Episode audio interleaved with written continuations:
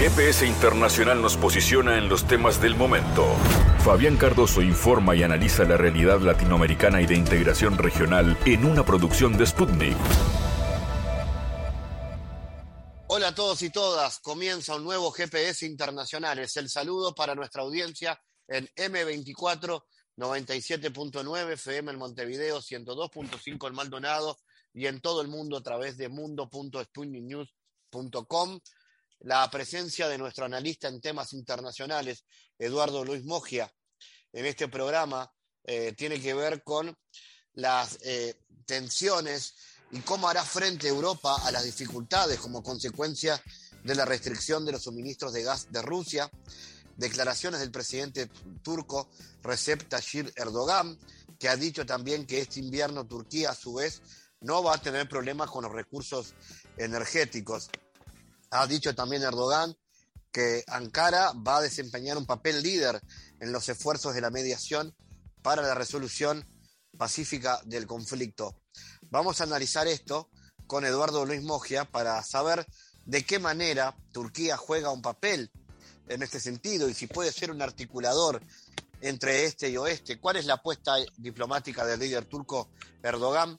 Algunas de las respuestas que buscará responder en este programa de GPS Internacional, que además en el marco de lo que significa eh, la visita de la Corte Interamericana de Derechos Humanos a Montevideo, que se está reuniendo en estas horas para tratar diversos temas de la región, temas que se presentan primero como denuncia a la Comisión Interamericana de Derechos Humanos y que luego son analizados por la Corte. Uno de ellos es la situación de la comunidad de La Oraya, en Perú, una demanda de esa comunidad que está ubicada en la cordillera central de Perú, a menos de 200 kilómetros de Lima. Ellos denuncian al Estado peruano por décadas de vulneración de derechos humanos debido a la contaminación con metales pesados de un complejo metalúrgico ubicado en esa zona. Vamos a conocer esas historias y a escuchar lo que tiene para denunciar la Asociación Interamericana para la Defensa del Ambiente, AIDA, con su abogada Rosa Peña. Como siempre, hay espacio para la cultura y les presentaremos una nueva película, la ópera prima de Juan Manuel Solé, Julio, Felices por Siempre. Esta obra que tendrá su estreno en salas este 20 de octubre y uno de sus actores, Chepe Iriciti, estará presentando antes esta película que parece que es una comedia romántica. Así lo adelanta su autor entonces, con estos contenidos siempre diversos, con cultura y con política internacional, es hora de arrancar el viaje, hora de encender el GPS. En GPS Internacional localizamos las noticias de América Latina.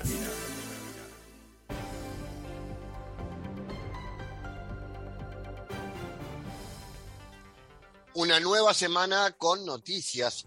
De acuerdo con los archivos hackeados a la Secretaría de la Defensa Nacional de México, dicha dependencia tuvo conocimiento de que uno de sus militares vendió al menos ocho granadas a 26 mil pesos cada una, unos 1.300 dólares. El equipo pertenecía al ejército mexicano. Según un informe de inteligencia fechado el 10 de junio del 2019, la Sedena supo que el militar, además de ofertar equipo táctico, armas y granadas, proporcionó información de movilidad y operativos a una célula del narcotráfico. La información fue dada a conocer por periodistas de Mexicanos contra la corrupción y la impunidad con base en los archivos revelados tras la filtración de información hecha por Guachamaja Hackers. El 31 de mayo del 2019, el militar ofreció a operadores del grupo delictivo 70 granadas de fragmentación a un costo de 26 mil pesos cada una. La célula delictiva confirmó la, compra de ocho de ellas, las cuales fueron entregadas en Atlacomulco, Estado de México. Con base en el análisis del celular del militar en cuestión, las autoridades mexicanas confirmaron que la base de operaciones del soldado ligado a criminales está en el municipio de Villa de Almoraya de Juárez, cerca del octavo regimiento mecanizado de la Sedena. Un reportaje fechado el 24 de junio del 2019 menciona que el militar que abastecía de armas a la célula delictiva es escolta de un mando al que los criminales se refieren como nuevo comandante, cuyo rango es de coronel, originario de Tepalcatec, Michoacán, que gusta de dinero, bebida y le entra a todo. Y el presidente de México, Andrés Manuel López Obrador, sostuvo que no tendrá injerencia en el tema sobre las tensiones entre Rusia y Ucrania, al ser cuestionado sobre la falta de información respecto a las conversaciones que mantuvo el secretario de Relaciones Exteriores, Marcelo Edvard, con sus homólogos de Rusia y Ucrania. El mandatario mexicano especificó que el canciller les presentó su plan de paz. A los países involucrados y a otros se le entregó nuestra propuesta. Hubo reuniones con los cancilleres de Rusia y Ucrania. La propuesta nuestra la di a conocer el 16 de septiembre en el Zócalo y fue exactamente la que se llevó a la ONU, aseveró el líder del Ejecutivo. Que en la práctica podamos establecer una tregua donde ya no estén eh, probando misiles. Porque hay algunos que están tirando y tirando misiles eh, al mar. Imagínense cuánto cuesta tirar un misil al mar. Y otros que tiran también este, para probar su fuerza bélica, su fuerza bruta. Y algunos que ni puntería tienen, que eso es lo que preocupa más. Este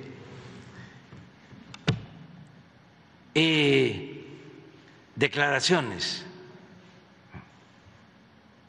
y confrontación y promover la guerra y mandar armas a los países donde hay conflictos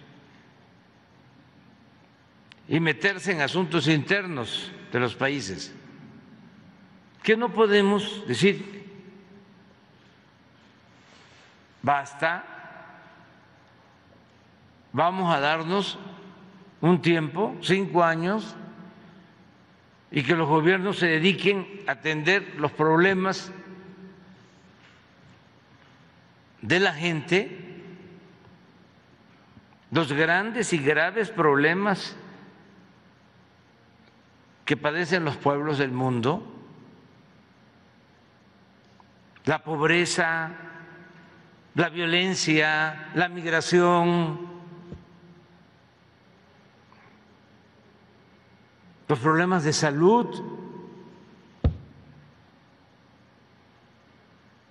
Si por eso es mi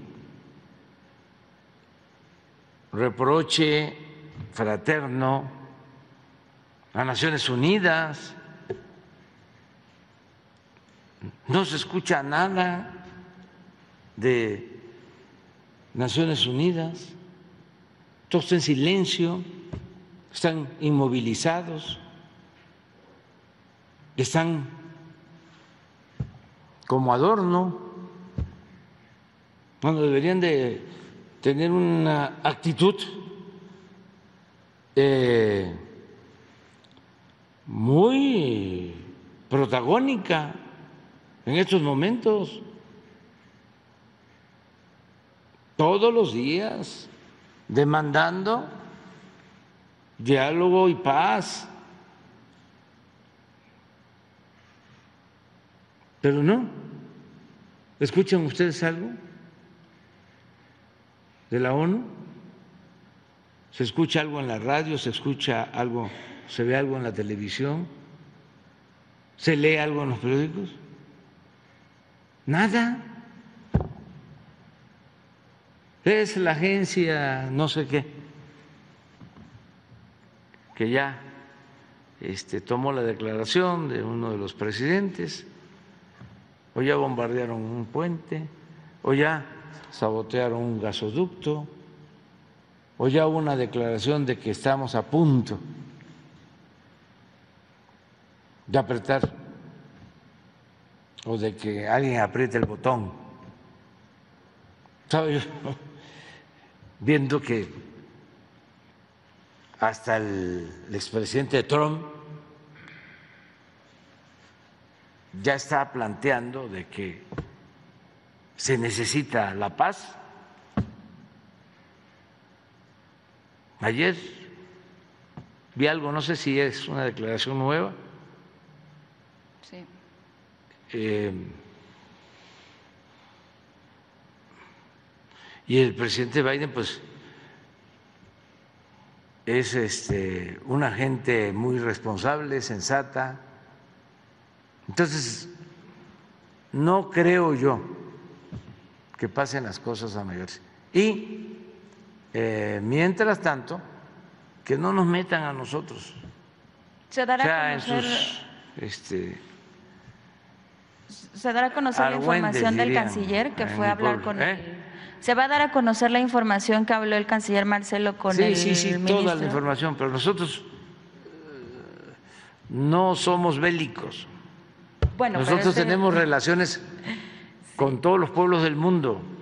La cuestión es que cuando se solicita información, presidente, pues no hay información. ¿Cuándo qué? Cuando se solicita la información a las dependencias, no hay información. Por eso uno tiene que preguntar aquí con usted. Eh, yo estoy ahora informándole. Sí. soy representante del Estado mexicano, le estoy diciendo que la política nuestra es no a la guerra, sí a la paz. La política nuestra es de neutralidad no estamos con ninguna potencia hegemónica en el mundo. Somos respetuosos de la no intervención, de la autodeterminación de los pueblos, de la solución pacífica de las controversias. Además, es un mandato constitucional. Por eso digo, que no nos metan a nosotros. Nosotros defendemos nuestra soberanía y por lo mismo no podemos intervenir en la vida política de otra nación. Y en este caso en particular hemos actuado y lo seguiremos haciendo de manera neutral. Durante su tradicional conferencia matutina, de este lunes 10 de octubre, el presidente mexicano enfatizó que en este tema su gobierno actúa con cautela para evitar malos entendidos con los países en conflicto. Tendremos que enfrentar a quienes desde los medios buscan confrontarnos. Nosotros no vamos a tener injerencia en este tema, tomando partido. Lo que queremos es la paz. Y lo voy a seguir diciendo, la guerra es lo más irracional que hay. No queremos eso, aseveró López Obrador. El Reino Unido y Estados Unidos mandaron aviones de reconocimiento a las fronteras de Ucrania y Rusia después que los ataques masivos contra las instalaciones en varias ciudades ucranianas por parte de las Fuerzas Armadas rusas. La página web Flyradar 24 muestra que la aeronave Boeing 135W desplegó de Gran Bretaña alrededor de las 10 GMT y se dirigió hacia el este de Europa, el avión se acercó a las fronteras ucranianas sobre las 12 horas y continuó sobrevolando la frontera suroccidental de Moldavia. Mientras tanto, un vehículo aéreo no tripulado estadounidense sobrevoló el Mar Negro cerca del sur de Crimea, pero a juzgar por su hora de salida de Italia, se trata de un vuelo de reconocimiento rutinario. Autoridades y medios de comunicación ucranianos informaron esta mañana de múltiples explosiones provocadas por proyectiles en Kiev y otras ciudades a lo largo de Ucrania.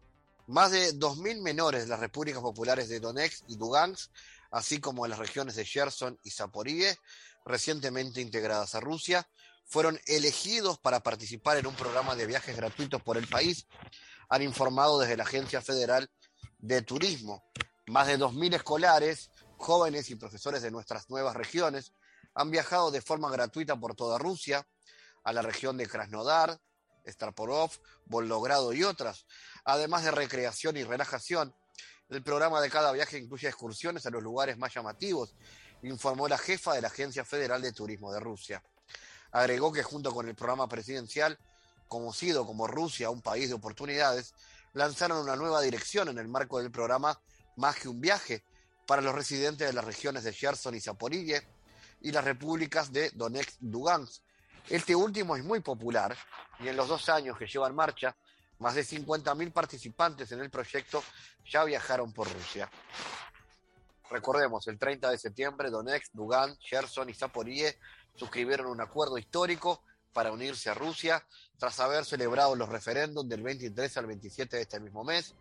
Con una participación masiva de la población, el sí ganó por mayoría abrumadora en los cuatro territorios.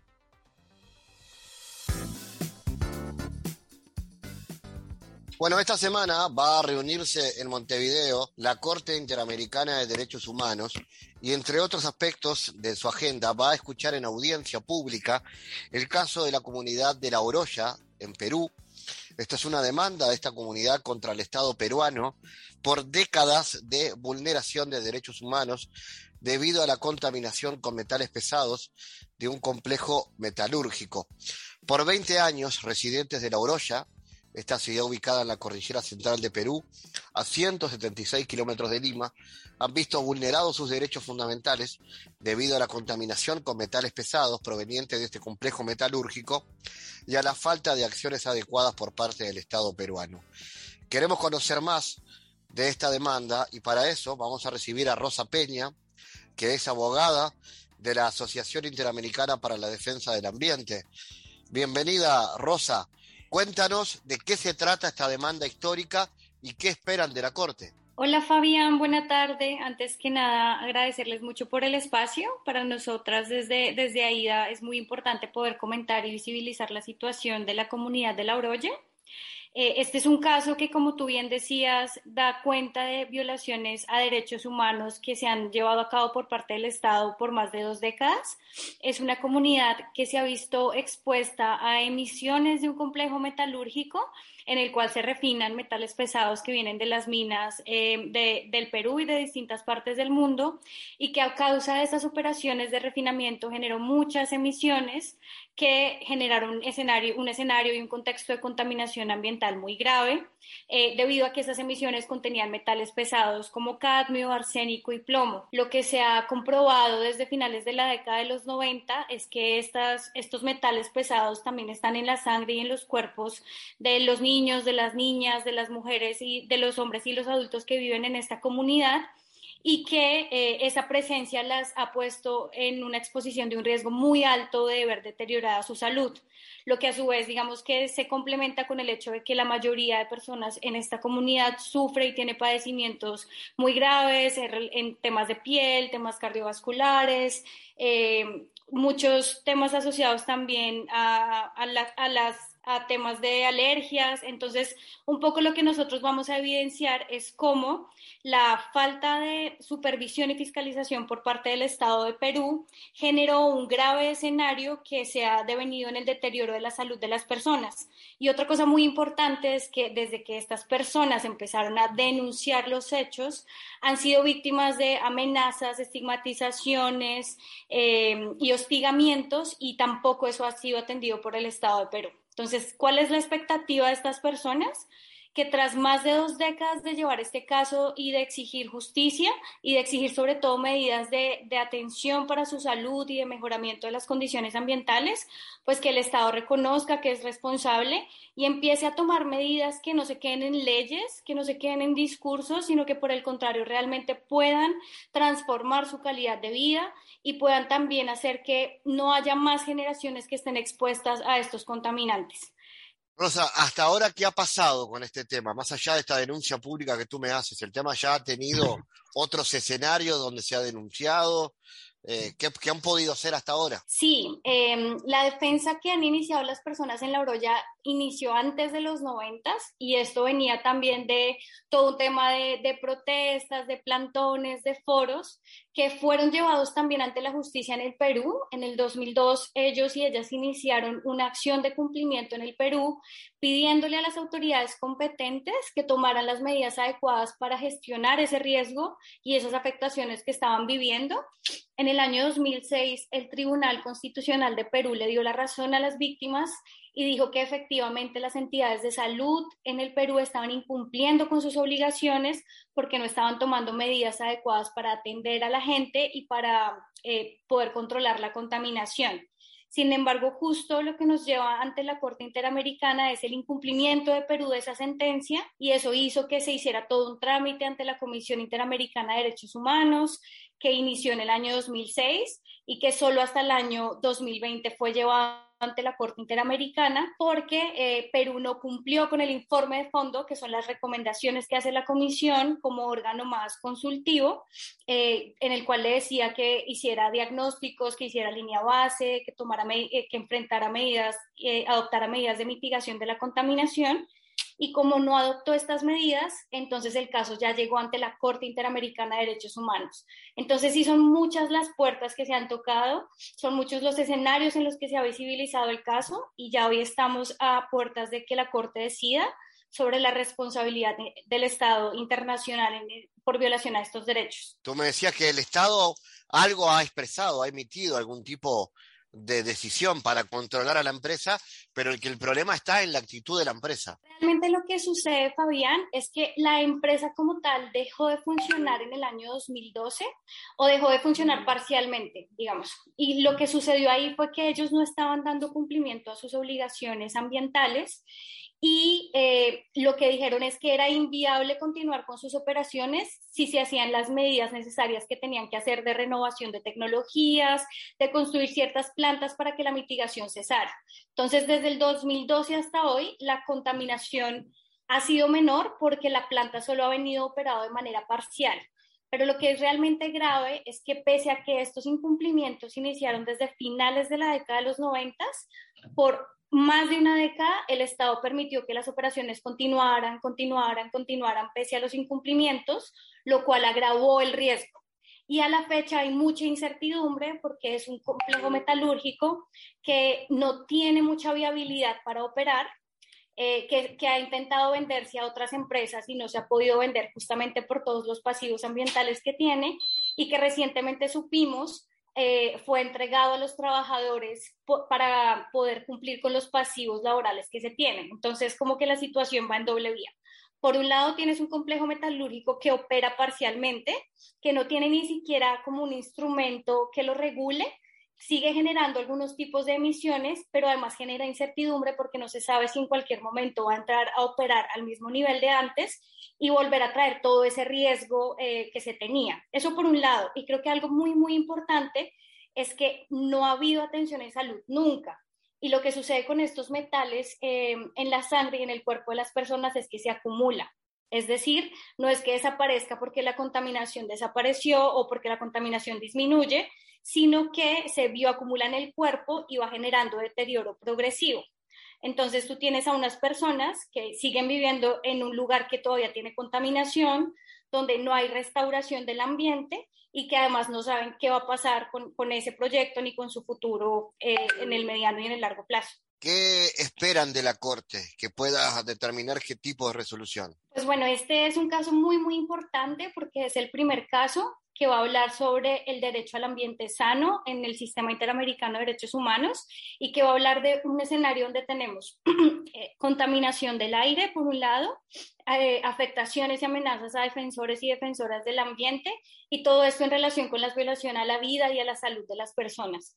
Entonces, ¿qué esperamos? Primero, que se reconozca que hubo responsabilidad del Estado de Perú por las violaciones a los derechos humanos y por otro lado, eh, que se tomen medidas adecuadas para atender en salud tanto los impactos físicos como psicológicos y mentales que se han generado por todo este tema de la contaminación y de las amenazas, que se lleven a cabo medidas de rehabilitación eh, y de restauración ambiental que atiendan debidamente todo el tema de los pasivos ambientales y sobre todo que se establezcan medidas de no repetición que pueden estar relacionados con hacer diagnósticos generalizados a la población, que tienen que estar relacionados con cambiar las condiciones de contaminación ambiental que hay en este momento en la ciudad eh, y digamos que establecer todo un sistema que sea coordinado y a nivel eh, intersectorial para atender esta problemática, porque algo muy importante es, este no es el único caso en el Perú, donde están personas afectadas por metales pesados y tampoco es el único caso en América Latina. Entonces el precedente que se va a generar va a ser muy importante para que establezca medidas que en los distintos países se pueden adoptar para gestionar esta problemática. En ese sentido, Rosa, ¿cómo es la delegación que aquí está en Montevideo para esta reunión? Bueno, por parte de, en este momento estamos aquí tres eh, mujeres que vienen de la comunidad de La Oroya y van a dar su testimonio. También estamos las abogadas de, de, AIDA y de APRODE, que somos quienes venimos acompañando a las víctimas en el caso. Y también va a estar la Comisión Interamericana, que es quien presenta el caso ante la Corte, unos representantes que van a defender al Estado de Perú eh, y la corte y los abogados específicos que, que, están como decidiendo el caso. Entonces están como todas las partes involucradas, así como los peritos y los testigos que se van a presentar en audiencia. Excelente, entonces estaremos atentos a lo que aquí pueda surgir. Recordemos cuándo se realiza la audiencia. La audiencia se va a realizar el 12 y el 13 de octubre, eh, de 9 en adelante, de 9 de la mañana en adelante, hora Montevideo. Esta audiencia se puede ver por el portal de YouTube de la Corte Interamericana de Derechos Humanos y también es de acceso al público en general para quienes estén aquí en Montevideo. Y a partir seguramente de lo que aquí suceda, ustedes verán qué paso seguir. Sí, exactamente. Pues la gente tiene muy claro que es necesario continuar en este proceso de defensa del ambiente y de la salud y seguir exigiendo las medidas. Cuando uno las escucha, se habla de la necesidad de que no haya más niños y niñas enfrentadas a estas situaciones, que no se les exponga a niveles de plomo que les afecten todo su tema cognitivo y demás. Entonces seguramente se seguirán emprendiendo eh, medidas y estrategias para la defensa de estos dos derechos y en aproximadamente seis meses tendremos una sentencia definitiva de la Corte Interamericana que será pública y sobre la cual seguramente podremos conversar eh, próximamente. Rosa Peña, doctora Rosa Peña, abogada de la Asociación Interamericana para la Defensa del Ambiente. Antes de finalizar, eh, Rosa, cuéntanos de esta asociación, qué tipo de tareas hacen además de esta. Muchas gracias, Fabián, por la pregunta. Bueno, nosotros en AIDA somos una organización que estamos, que nuestra misión es la defensa del ambiente y de los derechos humanos en América Latina. Somos un grupo de abogados, abogadas, científicos y científicas que junto con, con un equipo de comunicaciones, pues lo que hacemos es fortalecer las capacidades de las comunidades en distintos lugares de América Latina para la defensa de sus derechos, con un enfoque en el tema ambiental y que lo que buscamos justamente es que todo esto sea comprendido eh, en el marco de lo que es la justicia ambiental y la justicia climática. Es así como hacemos eh, distintos foros eh, virtuales y presenciales, hacemos litigio estratégico, también apoyamos con la elaboración de información y de traducir información que es científica y muy compleja para las comunidades para que se comprendan eh, eh, temas y conflictos ambientales. Entonces sí tenemos un trabajo bastante amplio, somos diversos porque venimos de distintos países de la región, pero con un objetivo muy claro que es la protección del ambiente en este marco de crisis climática para la justicia ambiental de todos y de todas. Ahora sí, Rosa Peña, abogada entonces de la Asociación Interamericana para la Defensa del Ambiente, presente aquí en Montevideo para esta reunión de la Corte Interamericana de Derechos Humanos. Gracias, Rosa. Gracias a ti, Fabián, y saludos a todos y a todas. Analizamos los temas en GPS Internacional.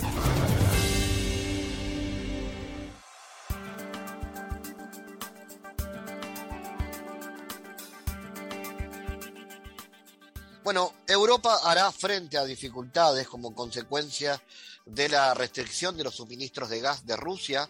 Esto lo ha afirmado el presidente turco Recep Tayyip Erdogan. Subrayó que este invierno Turquía, a su vez, no tendrá problemas con los recursos energéticos. Los países europeos se enfrentarán dificultades graves en relación a las restricciones de los suministros de gas a Rusia. Esto comunicó Erdogan, citado por la agencia Anadolu en una reunión del Fondo de la Juventud Turca. En lo referente a la crisis ucraniana, Erdogan destacó que Ankara desempeña un papel líder en los esfuerzos de la mediación para la resolución pacífica del conflicto. Recordemos, el presidente ruso Vladimir Putin anunció en la madrugada del 24 de febrero el lanzamiento de una operación militar especial en Ucrania para defender las repúblicas populares de Donetsk y de Lugansk, previamente reconocidas por Moscú como estados soberanos. La presión de sanciones aumentó después que Rusia oficializara el 30 de septiembre la incorporación de las repúblicas de Donetsk y de Lugansk y las provincias de Cherson y Zaporidia tras los referendos en estos territorios. Vamos a analizar la actualidad de las tensiones entre Rusia y la Unión Europea. Estamos en contacto con el investigador Eduardo Mogia. Eduardo, ¿cómo analizas el impacto de las sanciones europeas al gas ruso de cara a lo que será el invierno europeo? la Unión Europea se tiró un tiro en el zapato gráficamente al respecto de este tema? Bueno, evidentemente la gravedad del tema con respecto a la energía, en este caso el gas, es muy grave en Europa. Recientes manifestaciones en Italia, en Austria y en Alemania eh, por el aumento de las tarifas, incluso eh, por la escasez que puede llegar a haber ya de, del gas, amén de, de una irrupción en todo lo que era el Nord Stream, es decir, el abastecimiento de gas de Rusia hacia la Unión Europea. Esto era una cuestión que no es nueva, eh, que no era improvisada, que se veía venir debido a la posición que había tomado la Unión Europea y sigue tomando de sancionar a Rusia por la operación militar en Ucrania. Evidentemente, eh, la tirantez en las relaciones ha llegado a afectar un recurso tan estratégico como el gas. Europa pensó que Rusia no iba a, lograr lo que hizo, es decir, eh, poder no cortar el gas, pero sí disminuir el abastecimiento de gas a Europa. Y bueno, ese es el fantasma que hoy tiene Europa.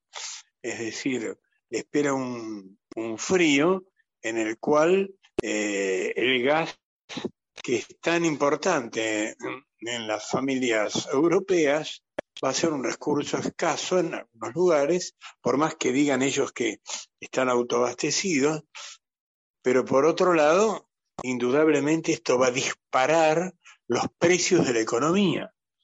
Mm, en el metro, en la unidad cúbica, en, el, en las tarifas. Hay un dato por ejemplo, que la gente quizás no lleva en cuenta, pero que hay que tener en cuenta. Nunca como hoy, 2022, el euro se ha derrumbado en una forma estrepitosa. Si el euro siempre corría delante de divisas como el dólar. Hoy en día el euro está bajando, bajando y bajando, y esto se debe también a esta crisis con respecto al gas y a lo que se está por venir.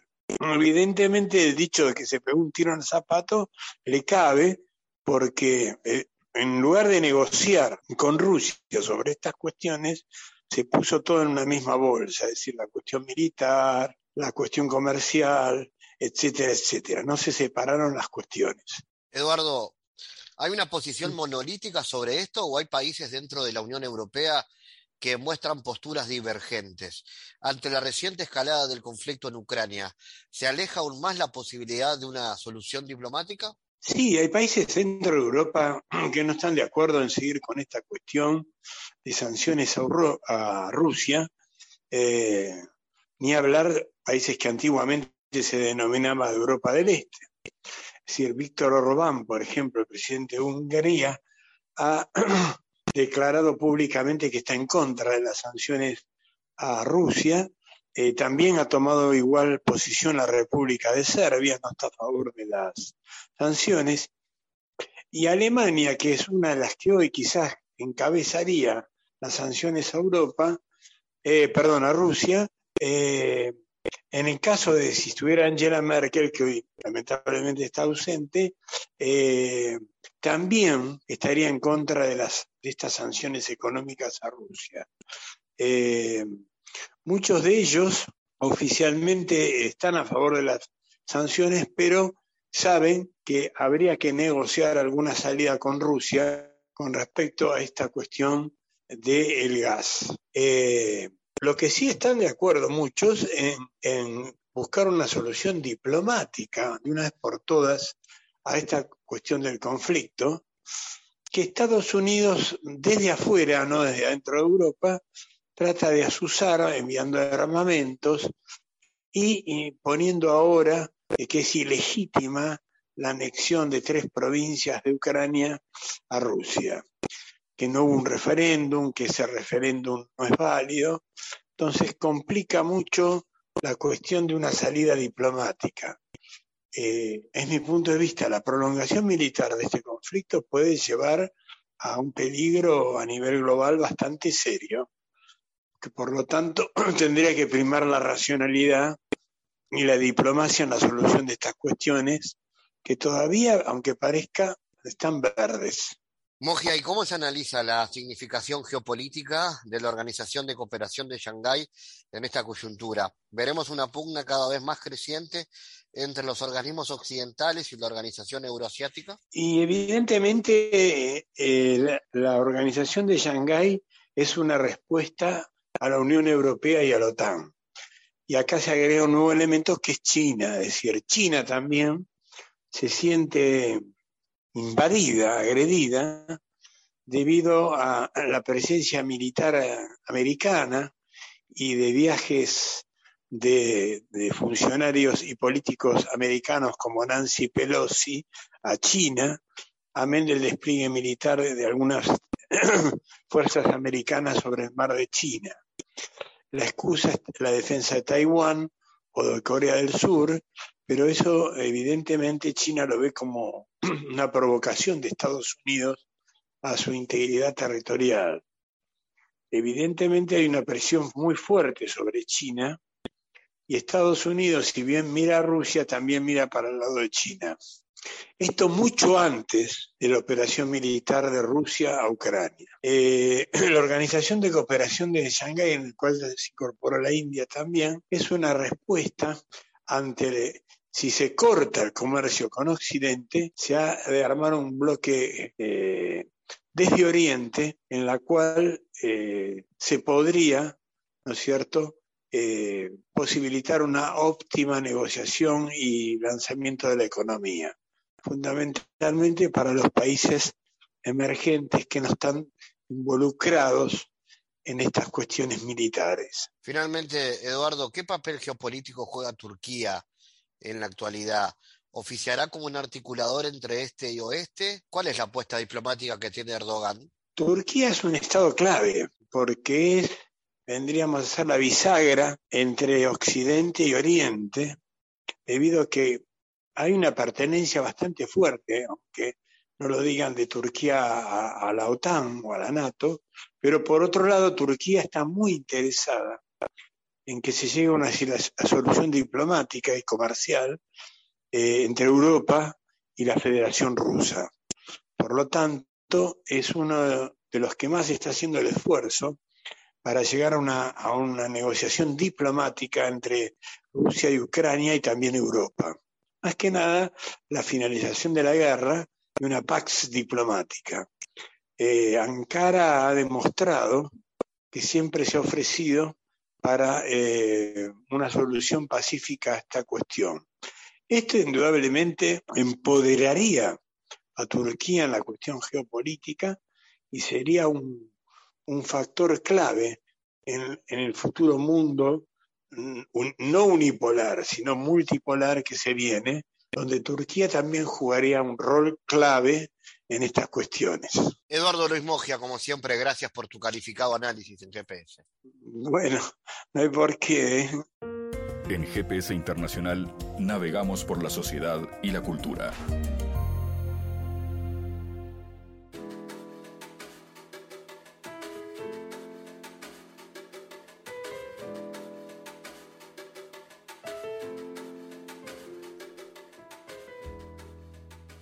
Julio, Felices por Siempre, ópera prima de Juan Manuel Solé, tendrá su estreno en salas este 20 de octubre de este año.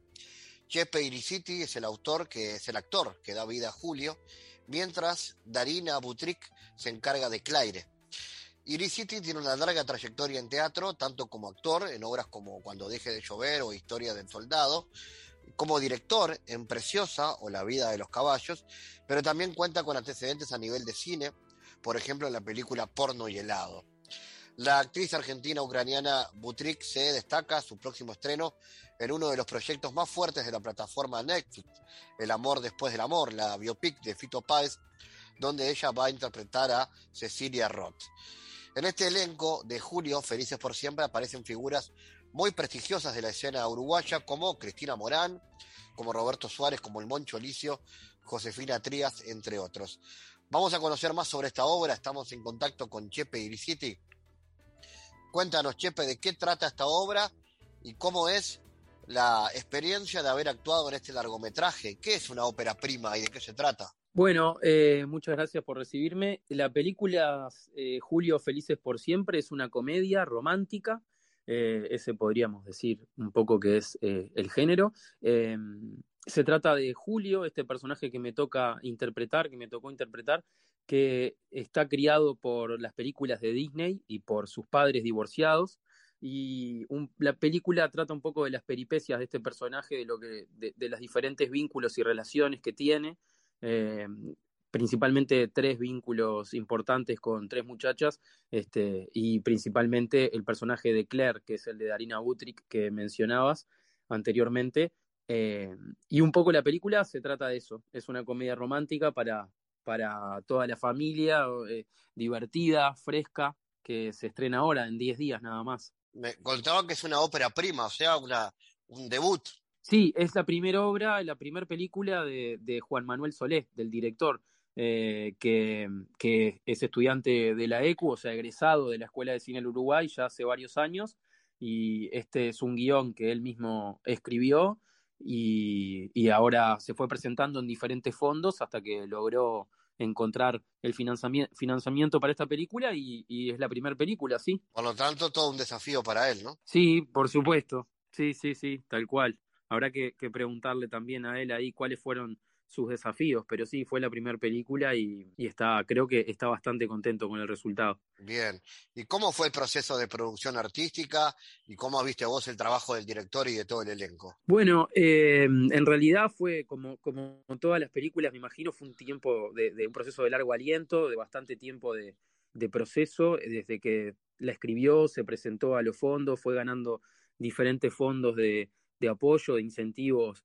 este, culturales, hasta que luego comenzaron la etapa de los ensayos, ahí estuvimos ensayando bastantes meses eh, con los diferentes personajes, actores y actrices que participan, que vos bien mencionabas, Cristina Morán, Darina Utric, Moncho Licio, y bueno, y ahí este, luego empezó el rodaje que constó de cuatro semanas, un mes de rodaje la película, este, y bueno, y dos años después, después ahora de, que la filmamos, ahora está viendo la luz. Un proceso interesante entonces de dos años de trabajo, ¿no? Sí, en realidad, claro, desde que la, desde que la terminamos de filmar pasaron dos años hasta ahora que, que la están, la están por estrenar. Pasó por, eh, me imagino que los procesos de edición, de color, de sonido. Eh, la, película, la película estuvo participando en diferentes eh, festivales de Work in Progress, donde la película se mostraba a medio terminar y ahí este, recibía comentarios de, ciertos jurados, de ciertas personalidades ahí del cine latinoamericano, y ahí, gracias a esos comentarios, también la siguió modificando para que quede lo mejor posible. Está muy bien. Contaros entonces de tu trayectoria, en este caso, Chepe, ¿cuáles fueron las obras más destacadas que has tenido en tu carrera y, qué perspectivas ves también a futuro luego de esta presentación? Bueno, en realidad la, perspectiva a futuro es, este, es incierto, ¿no? Como en realidad no lo sé. Eh, vamos a ver qué pasa con la película. Eh, y a nivel personal estoy como ahí, disfrutando de, eh, realmente ahora disfrutando de esto que es esta película hermosa que estamos como con muchas ganas de compartirla, de mostrarla. Y bueno, un poco sí, en realidad yo soy actor egresado de la EMAD de hace bastantes años ya, o sea, creo que 10 años, una cosa así, este, que egresé de la Escuela Multidisciplinaria de Arte Dramático, y a partir de ahí sí he actuado en varias obras de teatro, eh, la oportunidad de viajar con teatro también, algunos festivales internacionales en Europa, en Colombia, Argentina, etcétera. Y el año pasado, como decías ahí en la presentación, me tocó dirigir Historia de un Soldado por la Comedia Nacional. Después este año dirigí Preciosa, que es una obra de, este, de un poco de mi autoría. Este, digo un poco porque también fue proceso colectivo con los actores y actrices que, que participaron en ella. Y, y, bueno, y ahora eso, como muy contento este, con, la película y a ver qué pasa. ¿Y, cómo es el, presente del cine uruguayo? ¿no? Pasó la pandemia, donde igual nunca se dejó de filmar en Uruguay, pero ¿cómo es ahora? Bueno, en realidad este, no sé si me corresponde a mí responder esta pregunta porque no soy un gran este, no, soy como una persona de cine, tal vez estoy mucho más metido en el mundo del teatro en tanto a, al funcionamiento, los modos de creación, los procesos, los modos de producción. Pero la, visión que tengo un poco de costado del cine es que por un lado hay, ha venido de, unos años de incentivo y de y de mayor producción, donde hay cada vez más trabajo y han venido producciones internacionales a, a filmar acá, entonces los técnicos también tienen mucho trabajo y hay también se está haciendo más producción nacional, por suerte, y por otro lado, según tengo entendido, ahora también están un poco en conflicto con, con el tema del presupuesto, de leyes que se han ido ganando y beneficios este, objetivos que, que se han ido trazando el, el, gremio del cine y la gente que trabaja en el cine y ahora un poco están en, en lucha para no perder esa, esas conquistas ganadas, pero, pero por eso te digo, no me corresponde un poco a mí hablar de eso porque estoy un poco de costado también, entonces no lo vivo por dentro. Claro, lo importante es que, que, hay cine uruguayo y que se puede disfrutar, y en este caso, en el caso de esta película, es más bien para divertirse. Sí, sí, es una comedia, una comedia este, romántica que me parece que eh, también dentro del género, dentro del cine que se hace acá en Uruguay, es un género que está un poco menos explorado.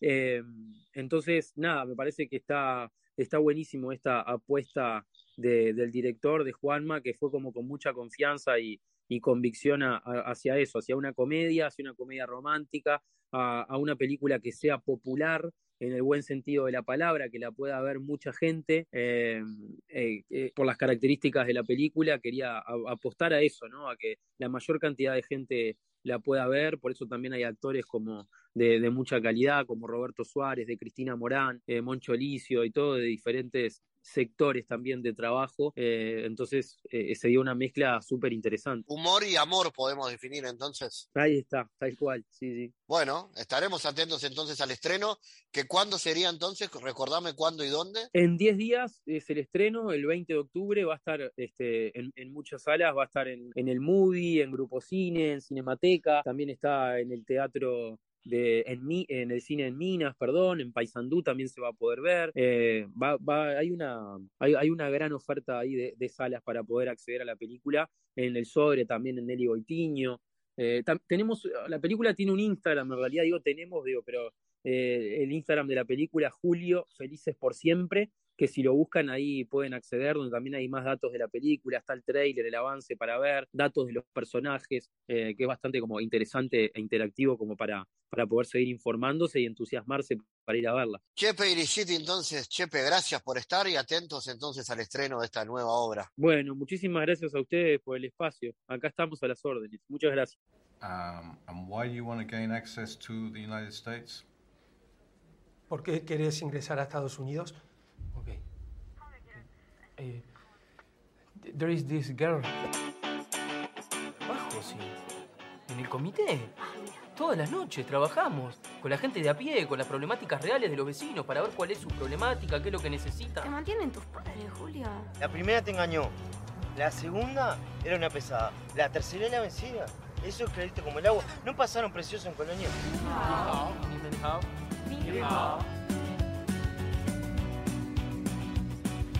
Ellos se decepcionan muy fuerte just because creen en esta idea del amor para siempre, you know. Tú conoces a alguien, lo disfrutas, lo amas, and then, poof, I mean, se termina.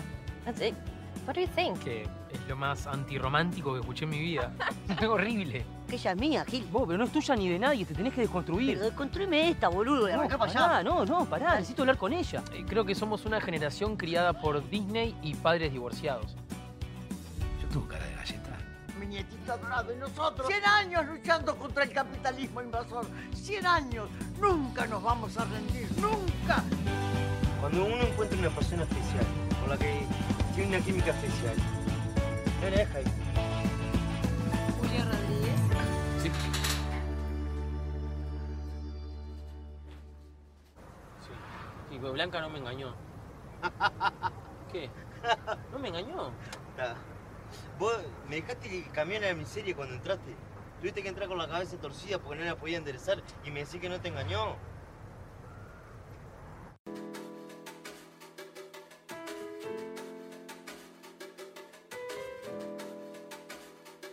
No lo soporto, dice la nota que dejó la mujer dentro de la papelera antes de morir.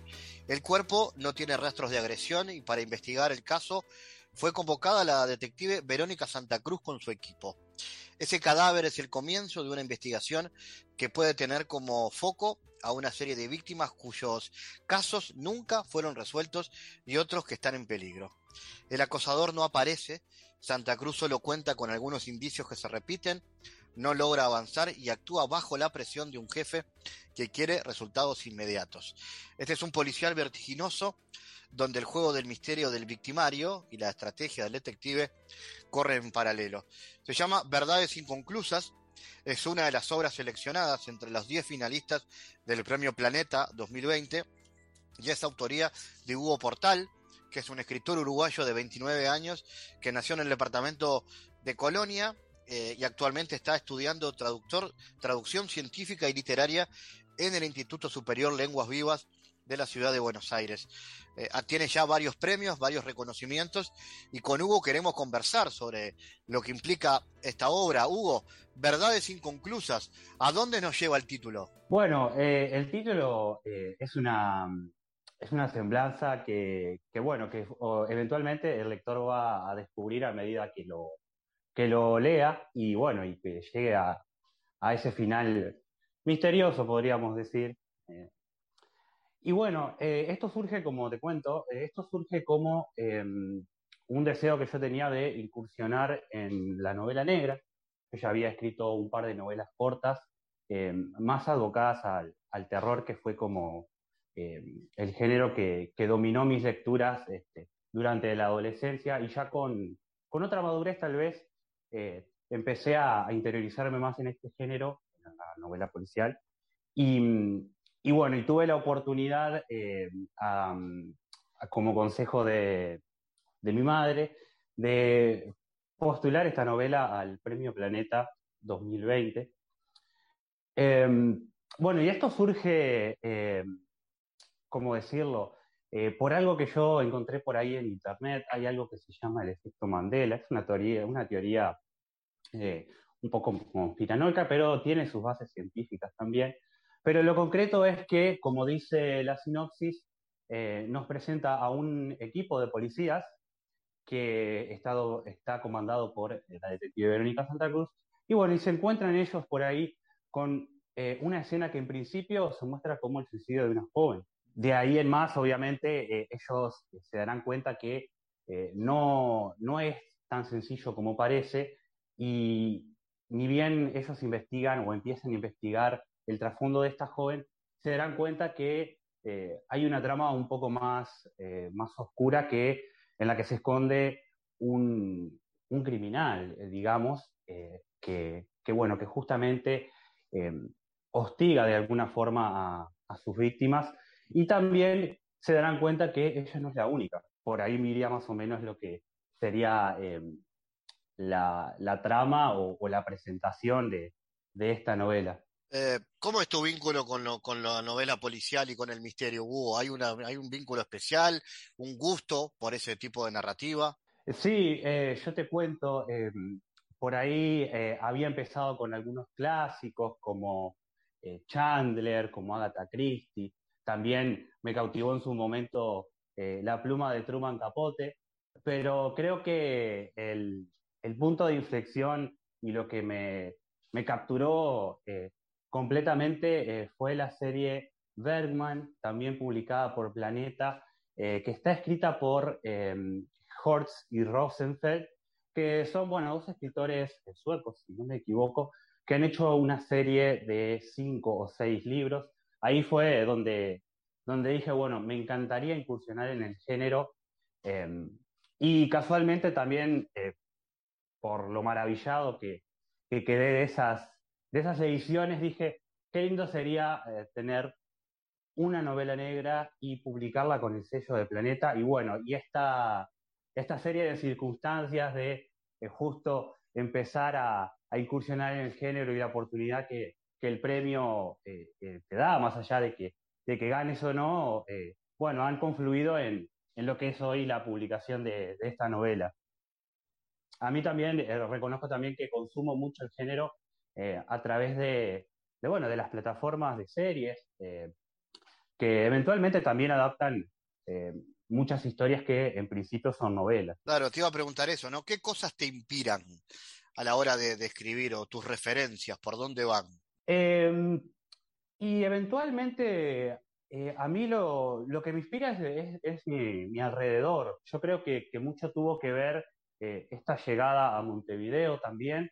Em, yo me mudé eh, justo en el año de la pandemia. Em, entonces como que llegué a Montevideo y, y bueno, y ese movimiento constante que hay y, y el escenario que a mí me, me, presentó Montevideo también influyó mucho en, en que yo hubiera decidido ubicar esta novela bueno, acá en la capital, por supuesto. Después las temáticas, eh, eso lo he ido, eh, es algo más espontáneo. Eh, uno siempre, por supuesto, que tiene que, o por lo menos yo trato de, ser fiel a la realidad y de tocar temáticas que pueden ser, que pueden ser bastante actuales y, y trascendentes en el día de hoy, como pueden ser, por ejemplo, la influencia que tienen sobre nosotros las, eh, los medios digitales, las redes sociales, pero así también he incursionado en eh, otro tipo de, temáticas eh, en otras novelas, como pueden ser el tema de los rituales, las sectas, por ahí va, pero por supuesto que, eso es algo que, es como yo te digo, es algo espontáneo, que por ahí lo vengo acarreando en mi inconsciente y, y por ahí aflora en una idea que, que bueno, que con oficio y con, con trabajo se van puliendo y se aplican a, a, lo que es, bueno, en este caso, la realidad de, esta, de estos cuatro integrantes del equipo. ¿Qué significó para vos, Hugo, estar dentro de los diez finalistas del Premio Planeta? Y bueno, por supuesto que, que fue un orgullo. Eh, yo te cuento cómo, cómo sucedió todo un poco esto. Eh, yo, la verdad que eh, hasta el último momento no, no tenía la certeza ni siquiera de que estuviera participando. ¿Por qué? Em, yo te cuento, em, para el concurso hay que enviar los manuscritos por correo postal. Y el cierre de, em, las convocatorias del premio por lo general son los 15 de junio. Yo, bueno, envié los manuscritos, le hice el seguimiento, y bueno, el, escrito llegó a Barcelona por allá a fin de mes, dos semanas después del, cierre de esa convocatoria. Ellos tienen también un respaldo digital. Y, bueno, ellos en verdad tampoco te acusan el recibo del manuscrito. Entonces uno no sabe, si, si llegó por fuera de la fecha, eh, puede tener, bueno, eh, participación o no. La cuestión es que sí, que me llamaron un día a eso de las 6 de la mañana, supongo que por el tema de, la, del horario, ¿no? De la diferencia horaria. Y sí, me desconcertó bastante eh, en el buen sentido, porque digo, y, eso es algo que todavía no lo, o sea, lo racionalizo, pero me cuesta creerlo todavía porque eh, participaron casi 600 manuscritos y según lo que supe, entre esos 10 fui el único autor eh, latinoamericano, que, no es poca cosa, creo. Excelente, no, sin duda es un, es un reconocimiento mayor. ¿Y qué, qué se viene ahora, después de esto? ¿Seguís escribiendo? ¿Tenés otras ideas? otras historias en mente o otras historias ya para publicar? Eh, sí, yo te cuento. Em, en verdad, eh, el tema de la escritura es algo que nunca dejo de hacer. Incluso les estoy dedicando más allá de mi labor docente eh, les estoy dedicando un par de horas por día, tengo como un cierto, un cierto parámetro de, de, avanzar con mis proyectos diariamente.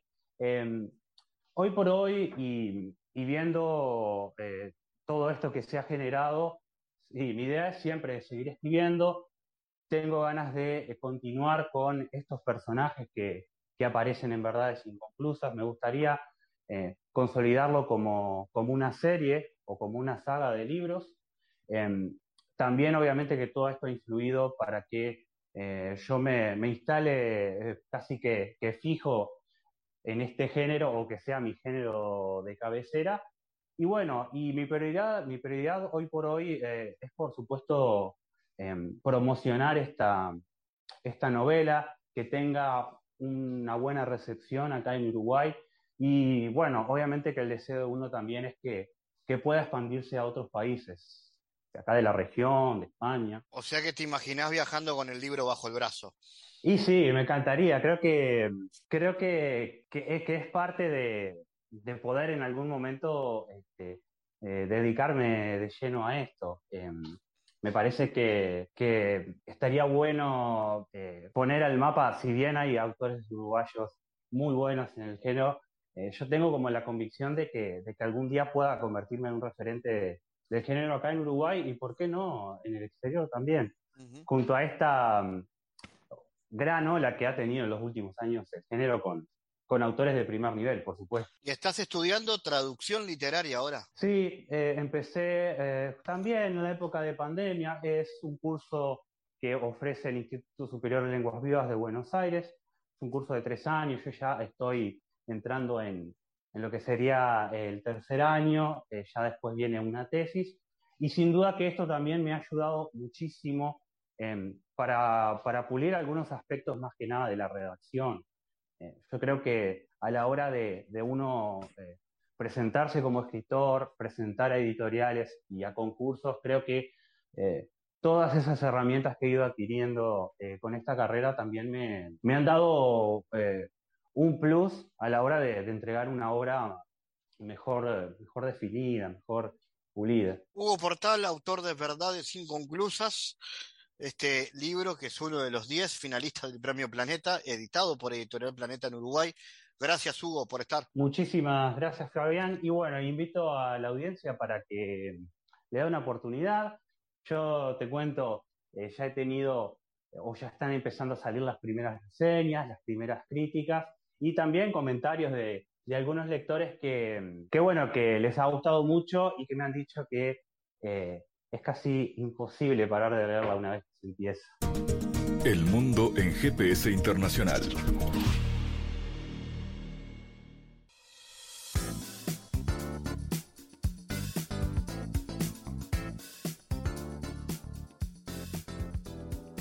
En diálogos geopolíticos analizamos diversos asuntos que atañen a la política mundial, desde el abordaje de los ámbitos multilaterales de articulación política a nivel global hasta las cualidades y los propósitos de las configuraciones regionales, tanto en América Latina así como en otras regiones. Nuestro objetivo es poner foco a una gran diversidad de temas que atañen a la geopolítica en el mundo contemporáneo. Para eso vamos a recibir a Santiago Caetano aquí en GPS. Bienvenido, Santiago.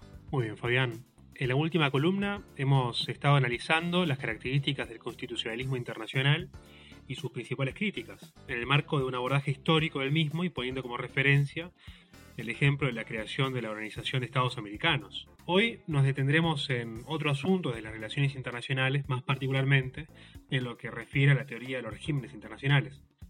Esta teoría emerge en los años 70 en el marco de un contexto internacional signado por la intensificación de los procesos de la globalización en el sistema internacional. Y em, dichos cambios refieren a, una, a un aparente declive de la hegemonía de Estados Unidos, así como al aumento de las interacciones y transacciones entre actores crecientemente interdependientes. Quien elabora el concepto, así como la caracterización y el contenido de esta teoría es John Rushi en, en el año 1975 considerando a los regímenes como un conjunto de expectativas mutuas, reglas y regulaciones, planes, sinergias organizativas y compromisos que han sido aceptados por un grupo de estados. Em, sin embargo, el desarrollo académico en torno a los regímenes internacionales se intensifica en los años 80 y según establece Mónica Salomón, es fruto del diálogo entre las perspectivas racionalistas de la disciplina de relaciones internacionales pertenecientes al pensamiento neoliberal y neorealista. Gracias Santiago por tu aporte a GPS Internacional. Gracias Fabián, hasta la próxima. Les recordamos las formas de seguirnos a través de nuestras redes sociales.